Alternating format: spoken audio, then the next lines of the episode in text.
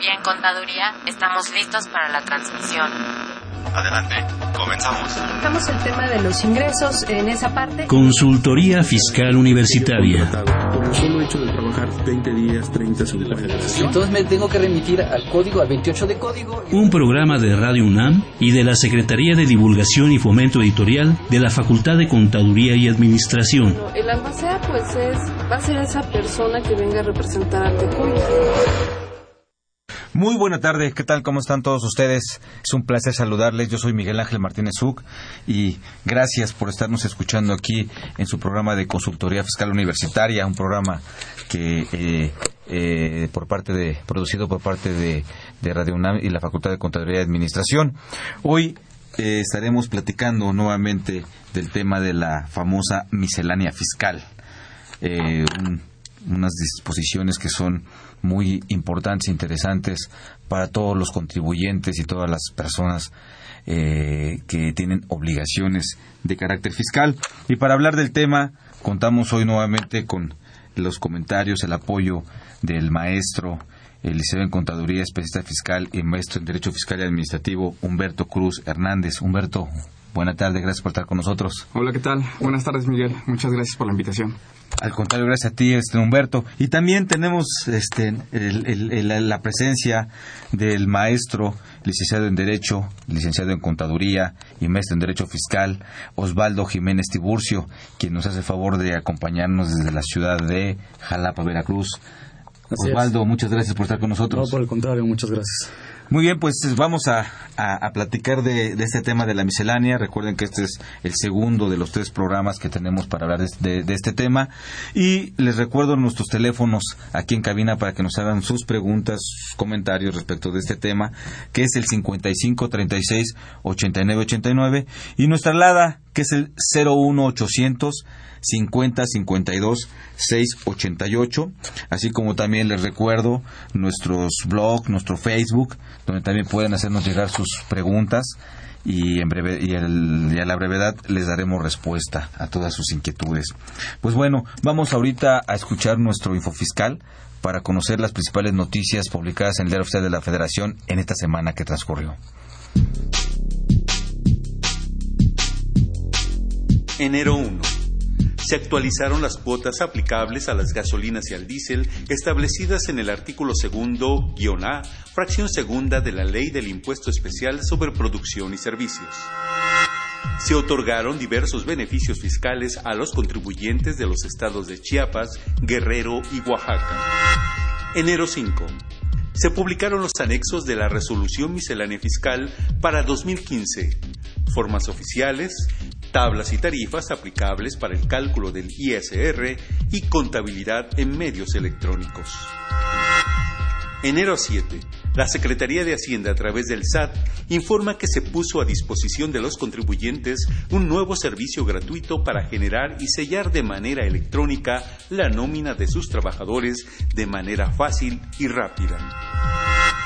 Se publicaron diversos anexos como criterios no vinculativos, instituciones de crédito autorizadas para la recepción de contribuciones, cantidades actualizadas establecidas en el código, catálogo de actividades económicas, compilación de criterios normativos, catálogo de claves para efectos de IEPS, características de los sistemas y programas de cómputo para sorteos, concursos y juegos con apuesta en materia de IEPS, características de los equipos y controles volumétricos de gasolina y diésel, ciudades que comprenden dos o más municipios, conforme al Catálogo Urbano Nacional 2012, elaborado por la Secretaría de Desarrollo Social, la Secretaría de Gobernación y el Consejo Nacional de Población.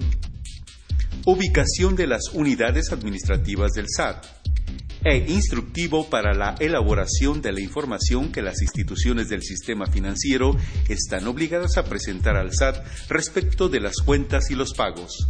Todo de la resolución miscelánea fiscal para 2015.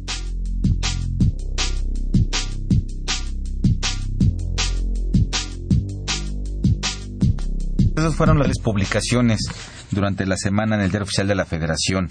Eh, les recuerdo nuevamente nuestros teléfonos, que son el 55 36 89 89 nuestra alada que es el 01800 50 52 688 y también el teléfono de lo que es asesoría fiscal gratuita que proporciona la Facultad de Contaduría y Administración que el teléfono es el 55 50 79 98 pues amigos entrando en, en, materia eh, Humberto respecto de darle continuidad al, a, estas, a este tema de la miscelánea ¿Qué otra nota importante contiene la miscelánea que deben conocer nuestros amigos radioescuchas?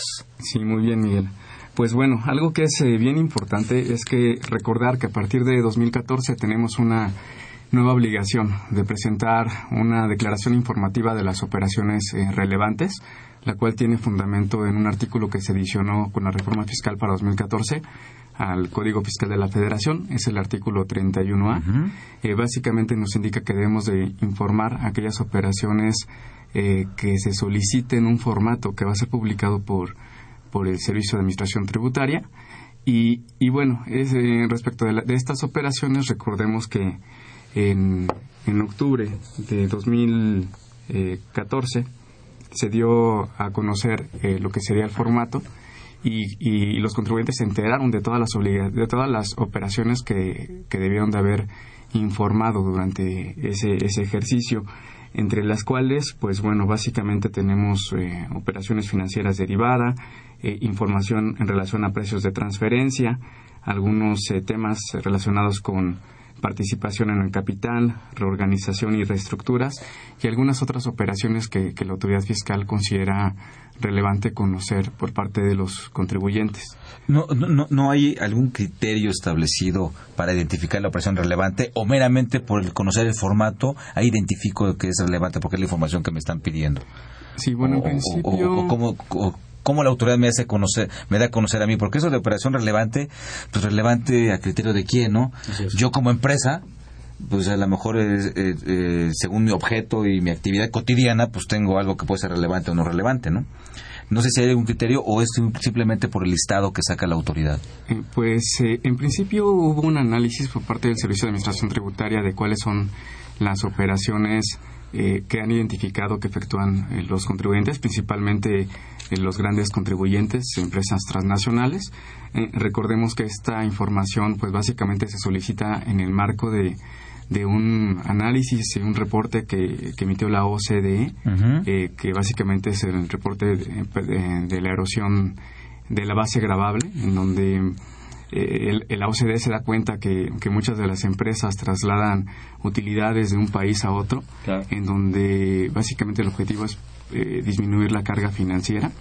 Eh, actualmente, pues los países miembros de la OCDE, países incluso que no pertenecen a la OCDE, pero pueden ser asociados para participar en este programa, e incluso algunos países que son invitados para temas en especial, pues están comprometiendo a hacer un análisis en donde en aquellas operaciones que son eh, de empresas de un mismo grupo a nivel global, eh, sobre todo en materia digital, eh, pues tienen algunos beneficios porque la legislación de los países se exentan del pago de un, del ingreso, por ejemplo, respecto a cierta operación y en el país de la contraparte también se encuentra exento o bien se paga el impuesto en los dos países.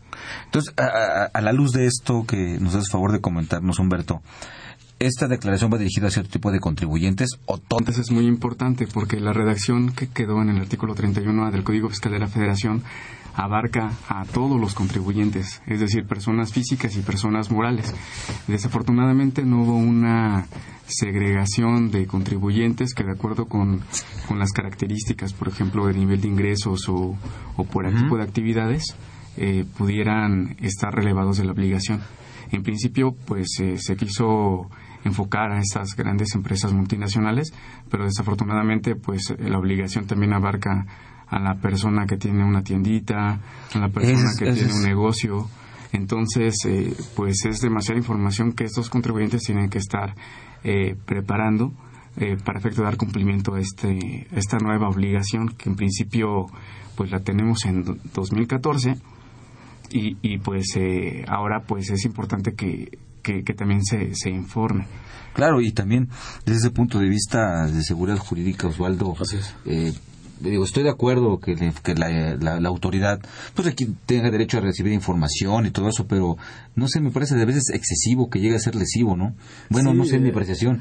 Es más, eh, consideramos que a razón de, de, todos estos cambios, la autoridad cada vez sujeta más información respecto no solamente de contribuyentes directos, sino de manera indirecta. Por eso que el núcleo de información es abundante y y ciertamente desde la parte jurídica hay una circunstancia que se le llama reserva de ley. Esta reserva de ley, aun cuando es, laxa en nuestro país, porque digamos que algunos criterios han sido un poco laxos, eh, de tal forma que ha permitido, digamos como la resolución miscelánea, de que puede incorporar este tipo de circunstancias. Es decir, aquí estamos hablando de para quién le parece relevante o no, y lo que hoy es relevante podría ser dentro de poco tiempo irrelevante. Entonces estaríamos ante una circunstancia de inseguridad completa, ¿no? O me hacen una reforma a la miscelánea y me ponen otro rubro, me lo quitan, ¿no? o sea, así de, discrecional está el tema, ¿no? Claro, claro, y más eh, que en el apartado que está ubicado, ¿no?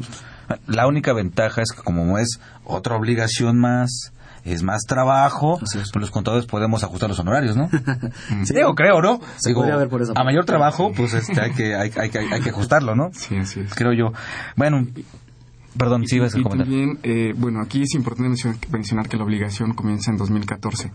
Entonces hay un tema que está muy interesante porque eh, se dio una prórroga para el cumplimiento de esta obligación, que es básicamente abril de 2015. Esto se dio a conocer en la séptima modificación a la resolución miscelánea del 18 de diciembre de 2014. Eh, sin embargo, si nosotros vemos la miscelánea actual en el, texto como tal, eh, no encontramos esa, esa prórroga. Entonces, pues, pues, ¿qué pasa? Quedó muy escondida. Pues básicamente, pues si nosotros eh, analizamos el, la regla 1.8, donde nos indican que los anexos forman parte de la resolución miscelánea, y a su vez consultamos el anexo 1A en la ficha técnica que corresponde a la Declaración de Información de Operaciones Relevantes, eh, pues básicamente reconocen eh, eh, esta prórroga del, para cumplimiento de la obligación hasta abril, hasta de, 2015. Sí, ahí, este, amigos de escuchas, tomen nota, es una obligación que hay que cumplir todos y no olvidemos que también esto, que de repente la autoridad esconda y no sea tan clara, tan precisa, digo, ya de que decía, decía mi abuelita, ¿no? Este, arroz revuelto con ese de pescadores. Y cuando no te hablen derecho, pues ten cuidado, mijo, ¿no? Y en este orden de ideas, pues ¿cuál es el tema? Pues las multas que el autor está buscando, ¿no? Finalmente, lamentablemente, en los actos de fiscalización, la autoridad ha encontrado un hándicap como negocio, que es las multas. Entonces, no recauda por este, a través de la contribución, pues bueno, tiene todavía ese hándicap de las multas, ¿no? Donde, donde pues bueno, una multa eh, no sé, la multa será de 400 pesos y llevar al litigio, pues mejor pago la multa, ¿no? que, ha sido un negociazo para la para el Estado este esta imposición de multas. Entonces, por favor, estén amigos de escuchas, tomen tomen nota. 15 de abril hay que presentar esta declaración informativa. Vamos a hablar del 30 de abril. Perdón, 30, perdón, perdón, perdón. 30 de abril 2015. Así es. No, yo, iba a decir, yo iba a decir 15 de abril 2030, ¿no? no, no por cierto, de las multas 17% es lo que en algunas multas eh, sea, este año van a subir. Entonces, digamos, la inflación, digamos, lo que subió el salario mínimo y 17% una multa, pues también o sea, habría que considerar eso, ¿no? Sí, totalmente. No para recaudar, o sea, poco a poco, pero también. Lo que sí vale la pena mencionar es que, bueno, tenemos entendido que el SAT internamente está haciendo un análisis para la emisión de nuevas reglas eh, respecto a este tema. Eh, yo creo que en tal vez primera, segunda modificación tendremos unas reglas en donde ya se haga una segregación por contribuyente y, además el, formato en donde se dio a conocer este tipo de operaciones es un formato de Excel. Eh, el cual también tenemos entendido que se va a modificar por un formato un poco más completo eh, muy similar al que se utiliza para efectos de CIPRED. Claro. O sea, son cambios, cambios y cambios eh, a través de la regla miscelánea que, la verdad, eh, aprovechando que está aquí con nosotros el licenciado Osvaldo, el tema de la seguridad jurídica, ¿no? Que se puede dar a todos los gobernados en materia fiscal respecto de que tenemos, no sé si el Estado nos considera que somos torpes o no sé, pero tenemos ley, tenemos reglamento, tenemos miscelánea, digo, a priori de lo que incide al, al, al, al contribuyente, porque también tenemos normativas internas, criterios no vinculativos y una bola de cosas. Y todo para y todos finalmente el Estado con su principio de buena fe, todo esto lo hace que para cumplamos adecuadamente, ¿no? Claro. el mismo texto de la miscelánea lo dice, que es necesario que se emitan reglas misceláneas para el debido cumplimiento. Eh. Ah, caracoles, yo digo, qué soberbios, ¿no? Claro, claro. Qué soberbios, o sea, es como si dijera, oigan, tienen que usar este, tienen que escuchar este programa para, para que cumplan con sus obligaciones, ¿no? O sea, qué soberbios. Cuando de, de plano debería ser nada más la pura ley, ¿no, Osvaldo? Sí, eh, pues parte del artículo 33 del Código Fiscal y uno en el entendimiento es un apoyo para los contribuyentes, o sea, que cuando tú realmente estás leyendo investigando sobre la recesión miscelánea no ves un apoyo, o sea, no ves un beneficio real. Eh, ciertamente quedaban vedas en donde establecen que lo que son cuestiones de sujeto, objeto, base, tarifa y algunas condiciones, estas no pueden involucrarse. Pero sabemos que de manera indirecta siempre lo hacen, ¿no? Sí, de facto. O sea, y que muchas veces son cuestiones pequeñas en donde el contribuyente no quiere meterse en problemas. Si sabes que mejor las cumplo a sabiendas de que esto no es constitucional o no va conforme a derecho, pero es mejor cumplirlas. O sea, tratan de evitar este.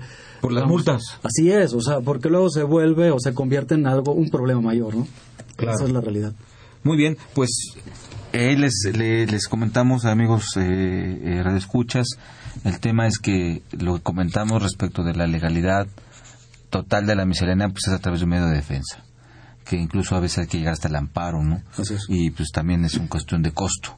Entonces sabe se ve, se ve costo-beneficio o la practicidad, ¿no? Del día a día, porque eso también es una cuestión del día a día. Eh, esta eh, declaración, entre otras más que ya hemos comentado, y toda la, la gama de obligaciones que se establecen en materia fiscal. Pero en fin, tenemos algunas otras disposiciones, ¿no, Osvaldo, respecto al registro de contribuyentes? Así es. Eh, realmente no hubo cambios importantes, directo, pero indirectamente se vinculan con cambios trascendentales. Eh, me interesa el tema. Perdón, para más o menos a nuestros amigos escuchas, ¿no? Claro que sí. Eh, para, para que dimensionen si, es, si es relevante, no relevante y en qué consistiría la cuestión que mencionas ahorita para que ellos les, les tengan más este más, más precisión, ¿no? Porque a veces escuchan no es relevante y pum, como que se borra de la mente, ¿no? Eh, no sé si nos puedes hacer un poquito más precisos, Osvaldo, para sí. nuestros amigos radioescuchas, porque pues, no, no, no, no, todos somos este, conocedores de la materia, ¿no? Claro, claro. Para dar un ejemplo, nada más tratando de entender, el Registro Federal de Contribuyentes nace en el año de 1957. O sea, en ese momento, pues bueno, era nada más un registro que se llamaba Federal de Causantes. tiene una modificación más adelante, en 1962, pero ya en 1980 se incorpora al reglamento y en un capítulo especial, o sea, toma un capítulo completo para nada más hablar del registro federal de contribuyentes. Esto eh, se tomaba poco relevante a razón a lo mejor y la manera en que fiscalizaba antiguamente el Estado, la manera en que se llevaba el control con los contribuyentes. Sin embargo, ahora con la adaptación de los medios tecnológicos, esto va a tomar una importancia. Es por eso que considero relevante empezar a estudiarlo desde la resolución miscelánea un tanto tocando la parte obviamente del reglamento y del código fiscal. En el código fiscal lo, lo, encontramos de manera a la mejor y directa en el artículo 27 y establece que, así vamos a tratar de platicarlo nada más, de que esta parte del registro federal de contribuyentes se puede establecer que tú mismo lo solicites, que a lo mejor es tu obligación o compromiso directo, pero también la Secretaría de Hacienda lo puede hacer. O sea, dices, yo no eh, tengo registro federal de contribuyentes, pero ellos indagan, investigan mediante terceros, dicen, ¿sabes qué? Tú tienes que estar registrado y te voy a registrar. Pero curiosamente no nada más ellos, sino que también igual otras autoridades que se consideran como autoridades que les da esa, digamos, los enviste de tal facultad, eh, también son las entidades financieras las entidades financieras también pueden hacer tu registro. ¿Y esto por qué es importante? Porque muchas veces uno tiene una cuenta propia en algún banco y uno considera que no está sujeto a ciertas obligaciones. Dices, pues bueno, yo tengo eh, dinero en el banco guardadito. Ahí, perdóname, quise hacer una precisión, porque hoy en día todavía se sigue hablando en algunos sectores o en algunos niveles empresariales de la cuenta fiscal y la no fiscal. Eh, aquí vamos a ver. Ahí, me gustaría hacer un comentario que todos son fiscales, ¿no? Claro. O sea, eso de la cuenta fiscal y no fiscal, uh, o sea, eso es ya de arcaico, anacrónico y todas las cuentas son fiscales, incluso de menores, ¿no? Todas, ¿No? todas, o sea, todas, incluso las que, digamos, tú le das tu tarjeta y pones a la mejor y a que les llaman tarjetas este, adicionales, ¿no? Y la persona que tú coloques como adicional también va a llevar un registro. Claro. También, obviamente, van a llevarle toda su secuencia. Y ellos eh, están obligados a que todo lo que entra y sale y todo lleva el registro también lo informan a la Secretaría de Hacienda, ¿no? Entonces, por eso es que esta parte del registro federal de contribuyentes no nada más es un registro como tal. Es más, había un proyecto inicial en donde la credencial del IFE, al momento de que te dan una credencial del IFE, te dan tu CURP y automáticamente tendrías también tu RFC. O sea, que estuvieran involucrados estos tres. ¿Para qué? Para que de alguna otra forma el Estado empieza eh, eventualmente y cada vez que, que ven a alguna persona que tiene mucho flujo o que tiene de repente eh, ciertos movimientos que llaman la atención y empezar a identificarlo, ¿no? Mediante esta parte de, de cómo opera, ¿no? Financieramente. Eh, platicando un poco más sobre el registro federal de contribuyentes, encontramos que un punto importante es el nombre, ¿no? O sea, la parte con lo que inicia es con tu nombre. Eh, de esto desprende, digamos, el RFC tiene cuatro partes. Son 12 caracteres para las personas morales y 13 para las personas físicas. Si nosotros encontramos los caracteres, los principios son letras, por eso se llaman alfanuméricos, porque primero empiezan con letras, después con números y después tienen obviamente ciertos dígitos especiales que utiliza la Secretaría de Hacienda para identificar a cada uno de los contribuyentes. Eh, este mecanismo se utiliza en todos los países. O sea, no hay país que no tenga concentrado este tipo de registros, porque son registros fiscalizadores que tarde o temprano se toman para conocer tus obligaciones. Es decir, conforme tu registro federal de contribuyentes, aquella persona que no conoce y que de repente llega a la Secretaría de Hacienda, le dan su RFC, su RFC de manera interna ya contiene todo su núcleo de obligaciones. Y desde ahí ya empieza a determinar cuáles son sus obligaciones actuales y, y las que van a tener posiblemente más adelante, ¿no? Esto eh, yo eh, intento que se convierta a lo mejor un poco más importante porque si bien aparece en lo que son las resoluciones misceláneas en el apartado 2.4 y 2.5, eh, empieza a tomar, digamos, como una fusión. Es decir, empieza a transformarse, no solamente en el registro federal de contribuyentes, sino lo empiezan a enlazar con el artículo 17K que habla del buzón tributario. Y que este buzón tributario todo el mundo apenas estamos tratando de enterar un tanto del buzón tributario, tratando de enterarme de manera un poco rápida. Eh, por este medio electrónico se te van a dar a conocer resoluciones administrativas. Y no hace mucho yo platicaba de que hay una diferencia enorme, o sea, completamente enorme, entre una resolución fiscal y una resolución administrativa. O sea, una resolución administrativa estamos hablando de toda la entidad administrativa que tiene el Estado. O sea, estamos hablando de las secretarías, sus secretarías. Cualquiera de ellos te puede dar a conocer por el buzón tributario. Pero, ¿qué pasa? Si tú tienes RFC, de manera automática, o sea, de manera automática tienes buzón tributario. Entonces, imagínense, si no conoces que tienes RFC y de repente tienes buzón tributario, tienes obligaciones tributarias, y cuando te das cuenta están tocando la puerta de tu casa para decirte, tengo, tienes un crédito fiscal. Vengo O sea, a embargar. Así es.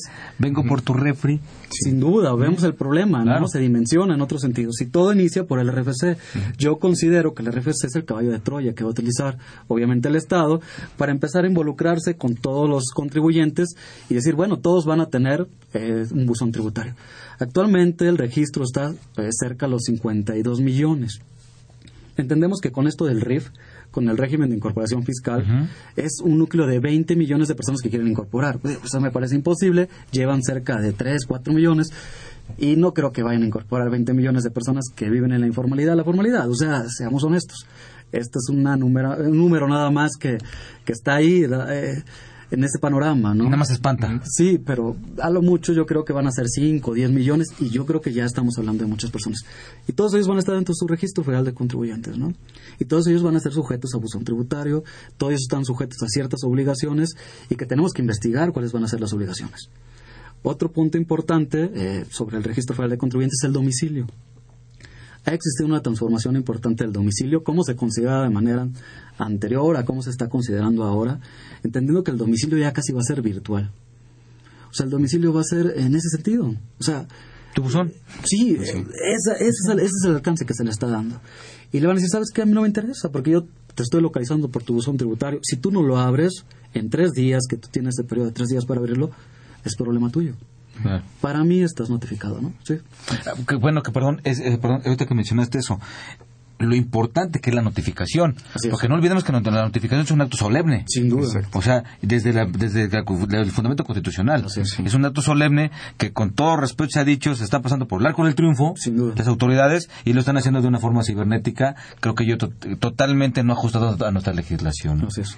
creo yo, porque la notificación es un punto muy importante que es el acto solemne a través del cual te dan a conocer y que, y que hay certeza y seguridad Claro. de que tú estás conociendo cualquier tipo de acción que, la, que el Estado tiene en contra de un gobernado. ¿no? Perdón, Humberto, ibas a Sí, comentar. así es. Y e incluso es importante eh, recordar que también a través de buzón tributario pues vamos a tener una... Bueno, la novedad es que existe una preliquidación. Así es. Y si nosotros no consultamos el buzón tributario, pues eh, prácticamente todo el proceso sigue. Claro. Incluso ahí es donde ya puede llegar a, a A la liquidación y gastar tu crédito fiscal de manera casi instantánea, o sea, eso se podría llegar, ¿no?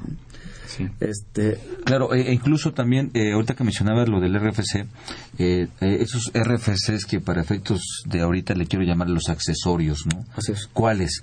Cuando yo no tengo RFC, ¿sí? Y me van a asignar el genérico. así es. Entonces tenemos los, los RFCs genéricos, ¿no? Así es. Eh, para efectos de lo del caballo de Troya, que mencionabas, porque eso va a ser tu enlace eh, directo. Para el buzón tributario. Tanto para facturar Así es, también igual como para inscribirte, ¿no? Así es. Un ama de casa, el, digo, lo más, el ejemplo clásico que se le damos a tomar como ejemplo una ama de casa, que pues a lo mejor pues empieza a hacer su ahorro o se le toma a ella para una cuenta, para hacer un ahorro para una actividades y grandiosas, ¿no? Claro. Pero son en casa. Claro, claro. Si no tiene una actividad económica como tal, sujeta a un gravamen de impuesto. Más sin embargo, por la cuenta, pues ya está sujeta a eso, ¿no? No sé, bueno, lo quiero dimensionar Sí. así, Osvaldo. No, no, no, no. si no está en lo Eh, correcto, no está en lo no, correcto. ciertamente, y todavía esto se dimensiona más. Voy a poner un- otro ejemplo. Eh, también son responsables solidarios mediante el Registro Federal de Contribuyentes, estableciendo en el artículo 26 del Código Fiscal, en la parte de la fracción tercera, apartado A, eh, todos aquellos que se consideran, o bien, que se relacionan con las personas morales y que son los representantes, digamos, en el sentido de director general o administrador único o cualquiera que se le pueda dar el nombre. Si esta persona que está encargado no lo registra la persona moral o no registra a los socios, porque los socios también tienen que estar registrados. Claro. Todos los socios. Y, y este, este no nada más, esta, obviamente este vínculo nada más lo tiene, eh, digamos, el obligado directo, sino también... eh, también lo tienen todos, obviamente, los que se vinculan como los notarios públicos y corredores públicos, o todos fedatarios públicos también tienen que Y. ¿no? y, y lo, lo que, les, que le conocen ahorita, la preinscripción que te hace el notario. ¿no? Así es, así es. To- Todo eso lo tienen que relacionar. Y ellos ya tienen, obviamente, en el declarando la forma en cómo van a involucrar toda esta parte, ¿no? Por las herramientas tecnológicas que te ofrece el propio SAT. Y, pues bueno, o sea, son, son varias circunstancias este, que también se pueden hablar sobre este registro federal de contribuyentes y entendiendo de que también tienen eh, ciertas partes o puntos que se pueden convertir o bien en infracciones o delitos. Digamos un ejemplo, en el RFC, el artículo 78 del Código Fiscal te establece ciertas infracciones. Multas importantes, multas que van hasta 26 mil pesos. Algunas varían dependiendo, ¿no? O sea, eh, qué es lo que no registraste, si el domicilio fiscal, voy a poner un ejemplo, y que el domicilio fiscal puede pasar hasta ser un delito, en el apartado 110 del Código Fiscal, también se convierte en un delito, ¿no? O sea, ¿qué tanto se puede mencionar algo que parecía muy pequeño? O incluso buscarte en tu domicilio como Así socio, es. Así es, como, es. como accionista. ¿no? Así es. Esa es la situación, ¿no? Muy bien, pareciera que estábamos este, eh, en, en, en un mecanismo donde, pues bueno, no hay confianza Sí. por parte del gobierno federal hacia, hacia los gobernados, ¿no? No hay esa confianza que a lo mejor en antaño, que también eh, vale la pena decirlo, la, la borra no era arisca, sino que la hicimos, ¿no?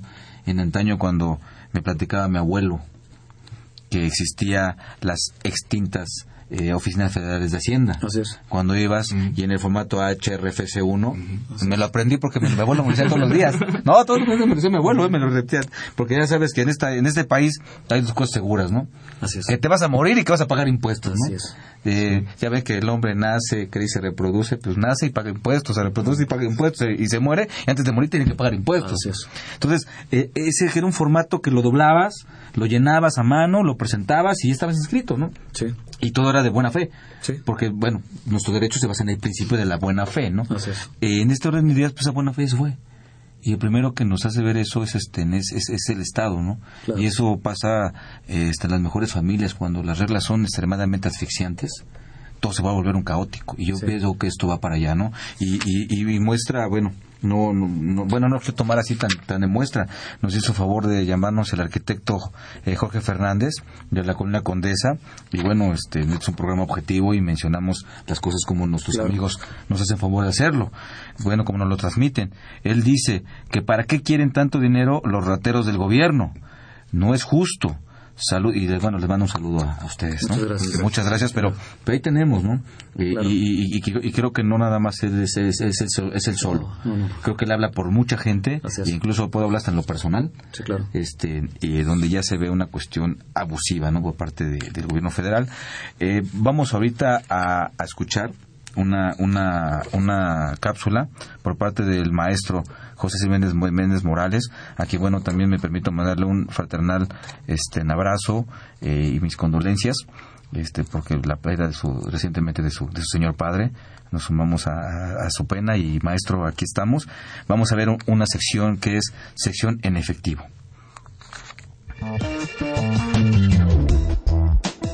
En efectivo, con el maestro José Silvestre Méndez.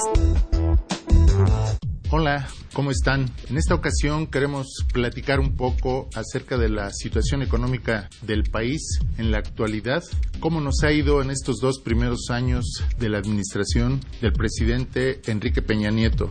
Para empezar, eh, las cosas están difíciles, el crecimiento de la economía es muy bajo medido por el Producto Interno Bruto, apenas tenemos un promedio de 1.5%, lo cual se considera muy bajo, es mediocre como lo han señalado algunos autores. Y esto es una continuación de los anteriores gobiernos donde la tasa de crecimiento de la economía nacional ha sido muy baja. Estos gobiernos, desde Miguel de la Madrid hasta la actualidad, han aplicado medidas de política neoliberal donde el Estado no interviene en la economía y deja que todo lo resuelva el mercado vía las relaciones que se dan entre consumidores y empresarios. Es importante señalar que además de la situación actual que viene ya arrastrándose desde hace muchos años, más de 30, esta política económica neoliberal se ve agravada por las decisiones que toma el gobierno respecto a muchas cosas. Hace poco tiempo nos anunciaron con bombo y platillo que las reformas estructurales llamadas así por el gobierno iban a resolver los graves problemas del país, situación que hasta la fecha no ha ocurrido. Un ejemplo lo tenemos en la reforma energética, donde vemos que el precio del petróleo a nivel internacional se ha desplomado, lo cual ha causado serias dificultades para nuestro país, porque el precio del petróleo mexicano, que tenía un promedio alrededor de los 80 dólares y que llegó a estar a más de 100 dólares por barril, en la actualidad el precio ha bajado a más de 40 dólares. Esta situación va a afectar sobre todo en lo que resta del presente año y de continuar la situación de baja del petróleo, las finanzas públicas tienen que replantearse. Esto significa que además, si a esto le añadimos el problema de la devaluación del peso por la debilidad de la economía mexicana y el fortalecimiento de la economía norteamericana, que la situación en este año pinta crítica. Es importante recalcar que el gobierno tiene que tomar medidas importantes, lo que hemos llamado los principales retos de la economía en los cuatro años que restan de, la, esta presente administración. En una siguiente plática plantearemos cuáles son estos principales retos que enfrenta la economía nacional y que tienen que ser abordados por el gobierno porque si no, la situación económica de muchos mexicanos disminuirá y se afectará su presupuesto, su nivel de vida. Muchas gracias.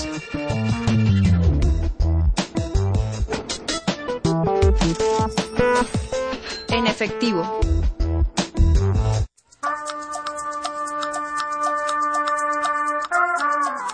¿Piensas poner un negocio? ¿O tienes un negocio y quieres mejorar su desempeño? ¿Eres una persona comprometida? ¿Te gusta el liderazgo y la competitividad?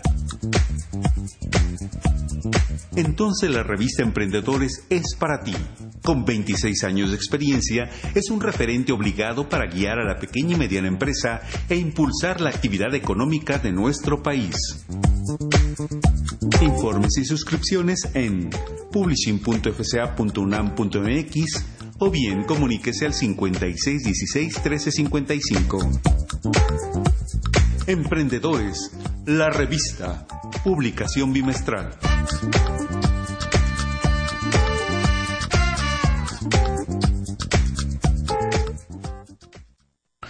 Bien, amigos, gracias por continuar con nosotros. Pues ahí tienen la, la acertada opinión y objetiva opinión de un experto ¿no? en materia de economía. Creo que las cuestiones no están muy bollantes, no, no se pintan bien para, para nuestro país. Nosotros que tenemos contacto con el sector empresarial, pues también lo estamos viendo, ¿no? Sí, Está, disminuido. Así es, muy, y, muy complicado, ¿no? Muy complicado independientemente de, bueno, pues se habla mucho del el precario incremento del salario mínimo, eh, el excesivo incremento de las multas fiscales y una bola de cosas impresionantes, pero el tema económico es, es, es grave, ¿no? no es muy bollante para, para este país donde, pues bueno, uno como gobernado hay que empezar a tener un poquito más de, por lo menos tener economía doméstica, ¿no? De ahorro por lo menos eh, pues, ver realmente eh, eh, el, eliminar el, consumismo. No somos un país donde consumimos y consumimos y consumimos, ¿no? Y, bueno, yo creo que sí, este, amigo Escuchas, es momento de, de, en ese aspecto, por el bienestar familiar, de la economía familiar, pues tomar nota, ¿no? Porque las cosas no pintan muy bollantes para, para este país. Muy bien, pues también les quiero comentar una buena noticia eh, el día de hoy la Facultad de Control y Administración tiene para todos ustedes, amigos radioescuchas, eh, 17 paquetes de la revista de consultorio fiscal, el cual incluye la revista número 609. Y bueno, pues les, les hacemos la cordial invitación para que adquieran la suscripción a través de los teléfonos que salieron en el, en, el, en el spot. Pero el día de hoy tenemos 17 revistas para, bueno, paquetes, o sea, incluye varias revistas para ustedes. Eh, no sé, caballeros, alguna pregunta que quieran hacerles a nuestros amigos eh, radioescuchas para que se puedan llevar esta revista? Pues eh, bueno, en relación a lo, a lo que platicamos al inicio, al inicio del programa, tal vez que si nos indican eh, cuál es el mes en el que se presenta la declaración informativa de operaciones relevantes. Muy bien. Eh, respecto de 2014, obviamente sí se efectuaron. Muy bien. Pues amigos, ahí tienen la pregunta. Eh, quien nos llame y nos dé la respuesta se va a llevar este paquete de la revista de consultorio, de consultorio fiscal. muchas gracias, Humberto. Pues bien, continuando con, con, nuestro tema ¿no? de, de, del registro de contribuyentes, que a pesar de todo lo que nos hace favor de, de comentarnos Osvaldo, pues también tiene vinculación con la contabilidad, ¿no? Creo que también hasta allá llega. O sea, es, es como Dios está en todos lados ese tema del RFC, ¿no?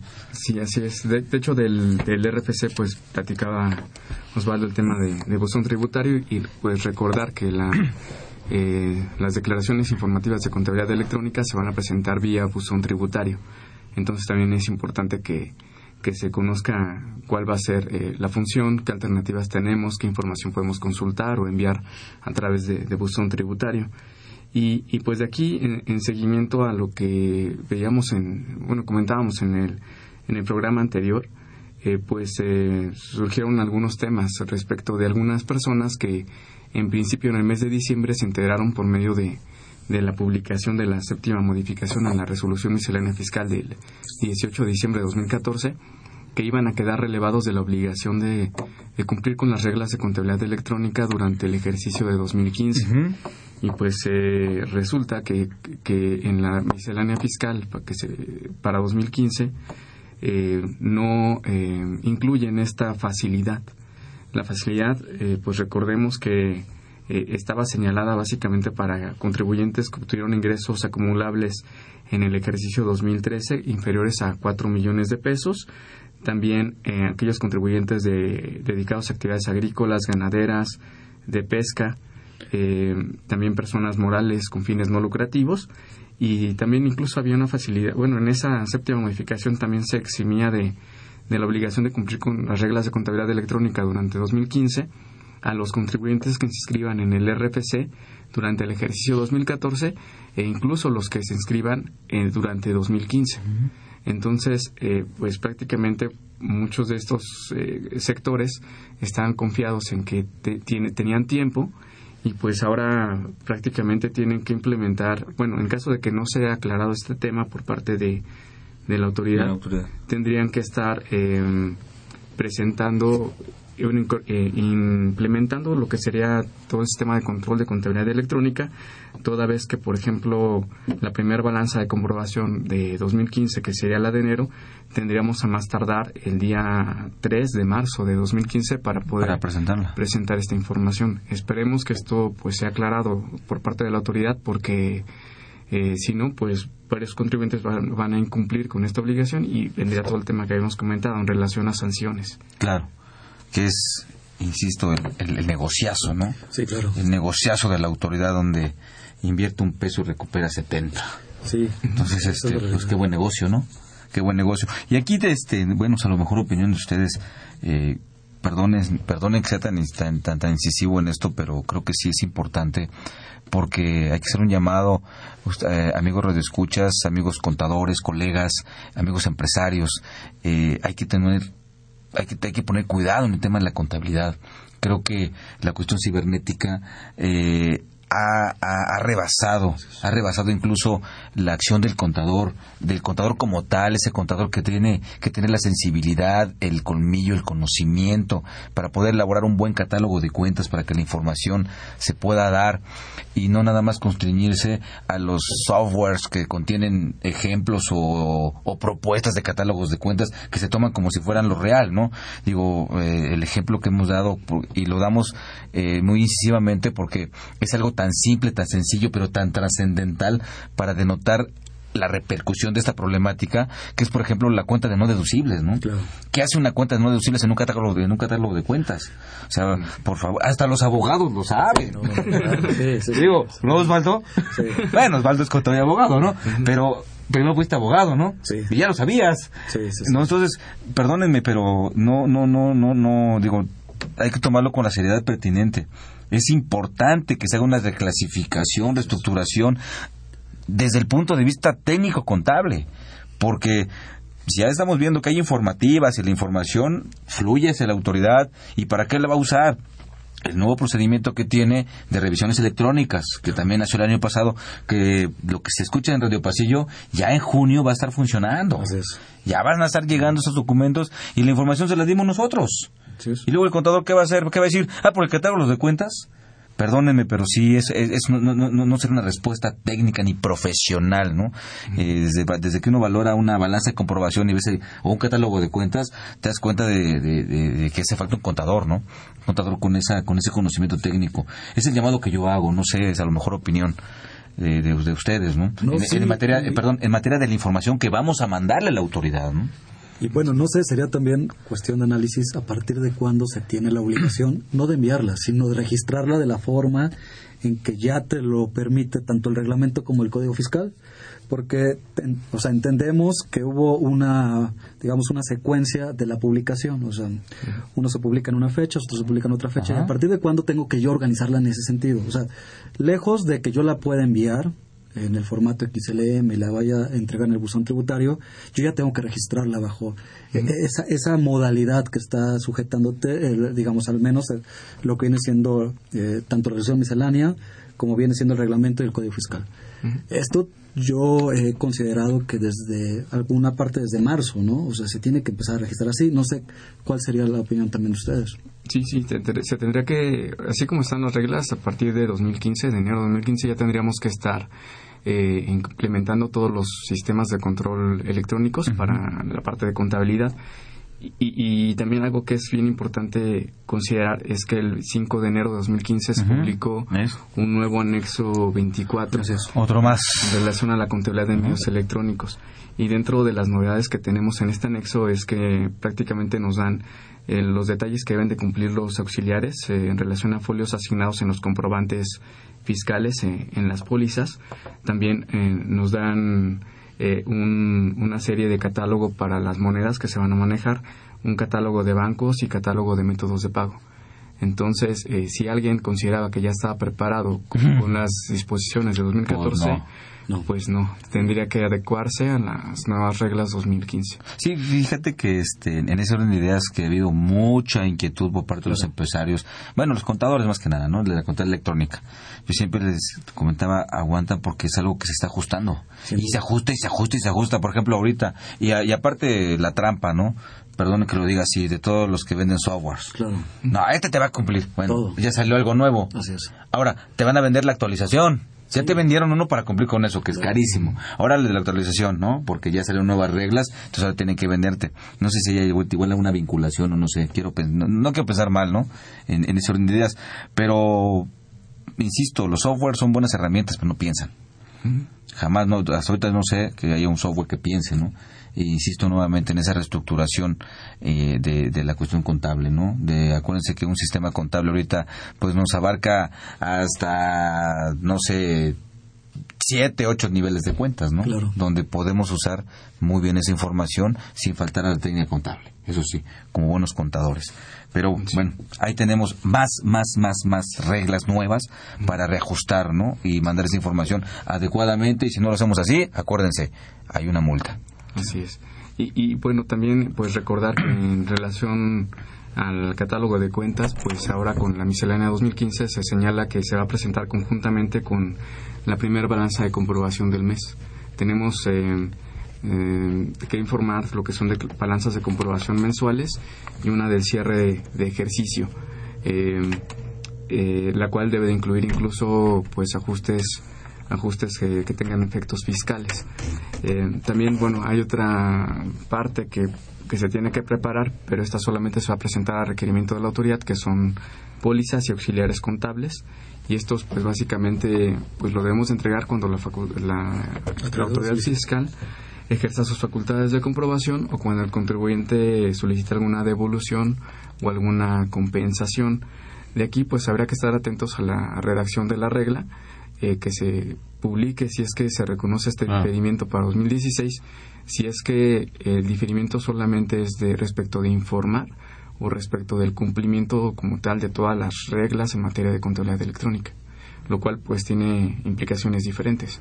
O sea, hay que estar alertas y pendientes por lo nuevo que pueda que pueda venir, ¿no? Sí. Y sobre todo cuando la autoridad ejerza esas facultades que nos vaya a pedir y este y pues bueno, eh, no sé alguna cuestión más respecto al tema de, de contabilidad de RFC.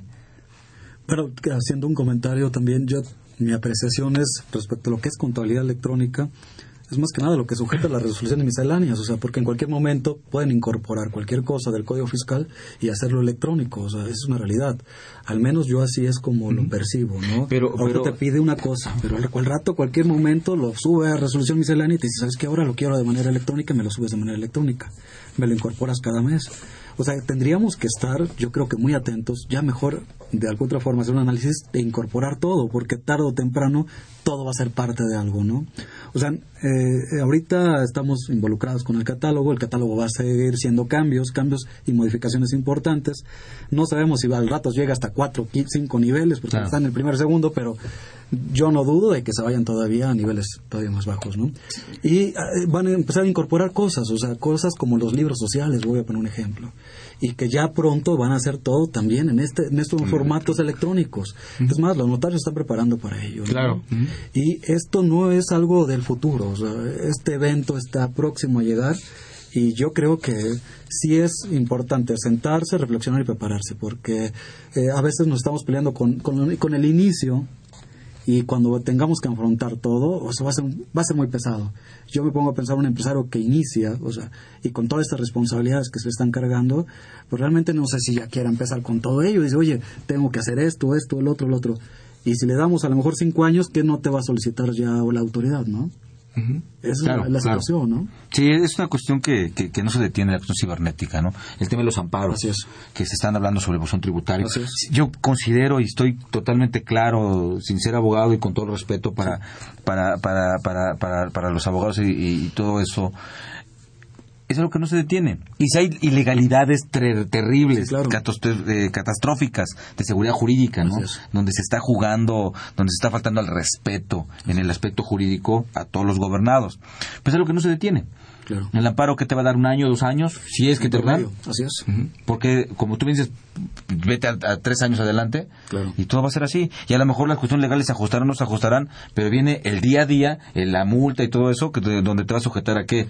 A cumpliendo, exactamente. Eh, amigos, tenemos más de mil reglas misceláneas cuando si tú sumas los artículos de ley no no o sea no no no no cuadra. Hay más reglas misceláneas que artículos de las leyes fiscales no claro. O sea son otra legislación. Eso ha llevado a que la regla miscelánea haga que la ley fiscal sea hueca. Sí. No la puedo aplicar porque falta el aderezo de la regla miscelánea que es donde el estado sirve con la cuchara grande. Así es. Ese es cuchillito de palo que no corta pero mayuga ahí, ahí está más bien no amigo ¿eh? este sí te este no es cuchillo de palo eh este te está dando y sí te corta. Pero con las multas es la manera en que van a empezar a hacer que, oye, claro. multitas chiquitas, chiquitas van a ir doliendo, o sea. Yo, yo, eh, yo estaba platicando un ejemplo sobre las multas que se dan en relación ya eh, en la manera en cómo tú vas a hacer los asientos contables, porque también hay una multa para ello, ¿no? Estas multas no eran relevantes, o sea, cuando la autoridad supervisaba lo que sea, cualquier auditoría, pues ni las tomaban en cuenta. Pero ahora imagínate que tú le anexas al catálogo y que no empiezas a hacerlo conforme eh, está establecido, Tú dime si no te van a empezar a imponer este tipo de multas, ¿no? Son multas pequeñas, ponles un de 220 pesos. Pero ponte a pensar que tú tienes un asiento mal colocado y durante todo el periodo. ¿Cuántas veces crees que no vaya a, reproducirse? Sí, incluso, por ejemplo, tradicionalmente lo que es el papel de trabajo de la deducción de inversiones, pues lo llevamos en un formato de Excel, algunas personas lo llevaban a mano incluso, y ahora pues ya con las nuevas reglas se tiene que indicar en ese papel de trabajo lo que es eh, la referencia al CFDI de la adquisición del activo fijo, la fecha de adquisición, qué tipo de bien estamos adquiriendo, su monto original de la inversión y el porcentaje que vamos a aplicar de deducción de inversiones. Entonces esto nos lleva también a, cambiar incluso eh, la metodología de trabajo. Eh, sí, porque son cambios que, que se tienen que implementar pues prácticamente a la de ya. Y, adicionalmente, pues eh, es importante que los contribuyentes evalúen cuáles son las normas de información financiera que van a aplicar. En hace algunos años solamente teníamos los principios de contabilidad generalmente aceptados. Olvidados. olvidados. sí, pues ahora prácticamente pues la autoridad fiscal... Pues un rete que olvidado. ya ya eh, dio la apertura, incluso en, la miscelánea señala que podemos ah. aplicar normas de información financiera, las normas de información financiera de Estados Unidos o incluso las normas de información financiera internacionales, lo cual también tiene eh, eh, efecto en, en, algunos cálculos. Claro. Eh, por ejemplo... Eso nos pasa por estar en el club de Toby. Sí, ¿verdad? Sí. Aquí fue con las reglas de Toby. Tú lo comentaste hace un rato, ¿no? Sí. Todo esto, ¿por qué se da? Por la información que se requiere por OCDE. Así es. Se acabó. Sí, así es. sí, Banco Mundial tan, requiere tenernos controlados a, todos. a, todos. Nos toque o no nos toque, pero ahí está la información. Así es. Y esto deviene de ahí. Todo esto tiene su origen ahí porque tampoco es por mucho gusto que tenga el Estado, ¿no? Claro, claro, claro. Sí, así es. Y incluso nada más por comentar... Eh, eh, por ejemplo, algunos de los temas que llegan a variar eh, o que tienen diferencias es costo de ventas e incluso capital contable. Y tiene implicaciones eh, hay, también hay un tema de deducción, ¿no? Que es más, tú lo tocaste la vez pasada, ¿no, Humberto? Ah, Respecto de, oye, espérame, por un lado tengo la deducción de mis gastos, pero la incidencia en costo de ventas, respecto de si tengo mi comprobante o no tengo mi comprobante, porque son, creo yo, o sea, a lo mejor opinión de ustedes, eh, procedimientos diferentes, ¿no? Una cosa es, y aparte son fracciones diferentes dentro del artículo, mismo artículo 25 del, del impuesto a la renta, son fracciones diferentes, son procedimientos diferentes y muy y aparte la ley lo dice, ¿no? Y bajo el principio de aplicación estricta, este, pues es algo interesante de, comentarle a nuestros amigos como alguna algún un comentario, una sugerencia que pudieran hacer, ¿no? Bueno, no sé, así, así, así lo visualizo. sí.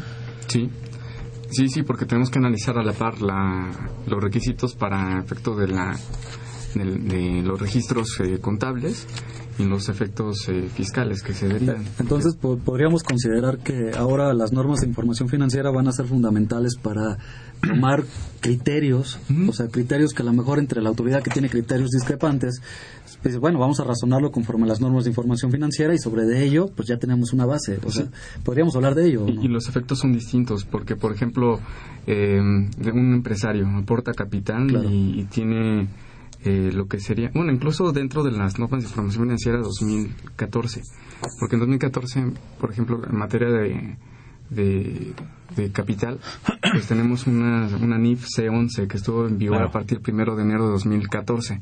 Sin embargo, para algunos cálculos fiscales, como es eh, capitalización delgada, tenemos que hacer un comparativo, un saldo inicial, un saldo final. Pero el saldo inicial lo tenemos con reglas 2000, con reglas de normas de información financiera también, pero 2013. Ah, y los efectos fiscales son distintos. Y, la propia ley del impuesto a la renta nos lleva a que apliquemos la, las normas de información financiera o en su caso eh, en normas internacionales o normas de Estados Unidos. Claro. Y, y aquí, aquí veo, veo otro problema, este Osvaldo, el tema de la contabilidad, porque bueno, Ahora ya, este, incluso aquí es una propuesta, ¿no? De cambio, ya no ser licenciados, licenciados este, eh, o sea, contadores públicos, no ser contaduría, ¿no? Sino contadores cibernéticos. ya, no soy contador público, soy contador cibernético, ¿no? Veamos. Pero tengo un problema. Oye, para efectos de un juicio mercantil, ¿qué contabilidad enseño? Claro. Lo cual voy a mostrar. La, de, la que me pide el Código de Comercio, porque tenemos un específico en Código de Comercio, ¿no? Por 16, fracción, tercera, fracción este, tercera del Código de Comercio. Y el 32 a 47 del Código de Comercio, donde me regula mi contabilidad mercantil. Que no se parece nada, ¿eh? No. No, no, no, ¿Y en un juicio mercantil tengo? Para efectos de una pericial. Claro. Digo, hay que visualizar porque también hay muchos juicios mercantiles, ¿eh? De hecho, eh, esta es una circunstancia importante porque como no se lleva la contabilidad mercantil, no hay medio de prueba casi. Y esto deviene siempre en problemas cuando se enfrentan en una situación jurídica. Y obviamente de facto entendemos que las pruebas son determinantes para derivar si se puede ganar o no se puede ganar un juicio. Las pruebas, como son fundamentales y no se ofrecen en la oportunidad correspondiente, porque no se llevan y no se llevan conforme eh, se establecen cada una de las normativas. Es cierto que ya no es vinculante para la parte mercantil con la parte fiscal. Habría que determinar dos contabilidades. En algunas cosas sí se, eh, se aparejan. Ah, eso quería yo. Perdóname que te lo comente así, pero no, no, no, no, no lo digo en plan de falta de respeto, no, ni mucho menos. Pero doble contabilidad dijiste, ¿verdad? Sí. ¿Es delito fiscal, sí o no? Sí. ¿Y quién lo provocó? Sí, pues ellos mismos. La autoridad fiscal. Claro. Entonces, la misma autoridad fiscal está, está, está provocando que caigamos en llevar doble contabilidad, que eso es un delito fiscal. Claro. Dígate. Sí nos está orillando a eso, ¿eh? A llevar más de una sí, porque no sabes con quién vas a cumplir, ¿no? Y ahora como están las condiciones, pues la Secretaría de Economía se va a poner también igual, o sea, en, es una circunstancia, ¿eh? Porque ellos son los que van a revisar la parte ahora en lo, en lo referente a tus libros, en referente a tu contabilidad desde el aspecto mercantil, ¿no? Claro. Sí, y también el tema de validez de los documentos electrónicos también resulta algo interesante, claro. sobre todo en ese tipo de pruebas. ¿no? y en nuestras actas, sí. o sea, en la obligación corporativa que tenemos según la ley de mercantiles, el 272, Así es. sí, ¿no? Establece que anualmente hay que establecer las políticas y reglas contables en, en, nuestra acta de asamblea, ¿no? Sí, que sí se debe o bueno, sí. creo que es, pero bueno. No, está, está la obligación de que en, en la asamblea anual se tiene que establecer también las reglas y políticas contables que se van a De hecho, el contador tiene que exhibirlo. Claro. y tiene que, con un mes de anticipación, tiene que exhibirlo. Y eso es mercantil, no es fiscal, ¿eh? Así es. Y eso es mercantil. Y con, eso, y con esa información aprobamos también el emitir o repartir dividendos. Claro, así es. No con la información fiscal. Así es. Entonces, pues bueno, este, esto creo que tampoco hay una adecuación, una armonía entre las, las legislaciones que inciden a una empresa creo que también no no no no no no, no, se ha puesto este atención a, a, eso. Y me gustaría leer este algunos comentarios que nos hacen nuestros amigos radioescuchas. Eh, Judith Vázquez de municipio de Catepec dice que en los comprobantes de gas el IVA no corresponde con el importe que sabemos a qué se debe. De gas mm, gasolina o bueno qué tipo de, de gas. Puede ser por el IEPS Ser por qué, o, la empresa está mal, ¿no? Sí, posiblemente. Recordemos que ahí, en partir de 2014 estuvo, eh, en mi, bueno, se incorporó lo que sería el IEPS a, la parte de, de algunos productos derivados del petróleo. Eh, cuando se expide un comprobante al público en general, entonces tenemos un precio. Ese precio se ve incrementado con el IEPS, pero con la característica de que en el comprobante fiscal no, se desglosa. Sin embargo, el IEPS forma parte de la base grabable para efectos de IVA. tal vez sea... Error de la, de la gasera, es lo más seguro, ¿no? Que sea un error de la, de la gasera. Muy bien. Y también nos hizo favor de llamarnos este, Humberta Muñoz, de la Colina Narvarte. Ella pregunta rápido cuál es la fecha para presentar la contabilidad electrónica, personas morales y físicas. Sí, pues bueno, es eh, para efecto de lo que son eh, personas, personas morales, se tiene que presentar la información a más tardar el día eh, 3 del el segundo mes posterior a que corresponda, es decir, por ejemplo, en el caso de la declaración de enero, se tiene que presentar en eh, el 3 de marzo y para el caso de personas físicas el día cambia, sería el día 5. Muy bien, pues ahí tienen. Pues amigos, les agradezco mucho sus comentarios. Eh, gracias por estar con nosotros, este, Humberto Osvaldo, mi gracias en nombre de la Facultad de Contaduría. A ustedes, amigos Red Escuchas, también les doy las gracias por estarnos acompañando. Yo soy Miguel Ángel Martínez Zuc, un placer haber estado con nosotros. Los esperamos dentro de ocho días, continuando con el tema de la miscelánea. Les deseo que tengan una excelente tarde.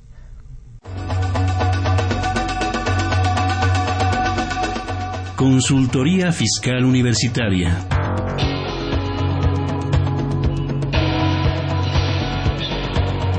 Un programa de Radio UNAM y de la Secretaría de Divulgación y Fomento Editorial de la Facultad de Contaduría y Administración.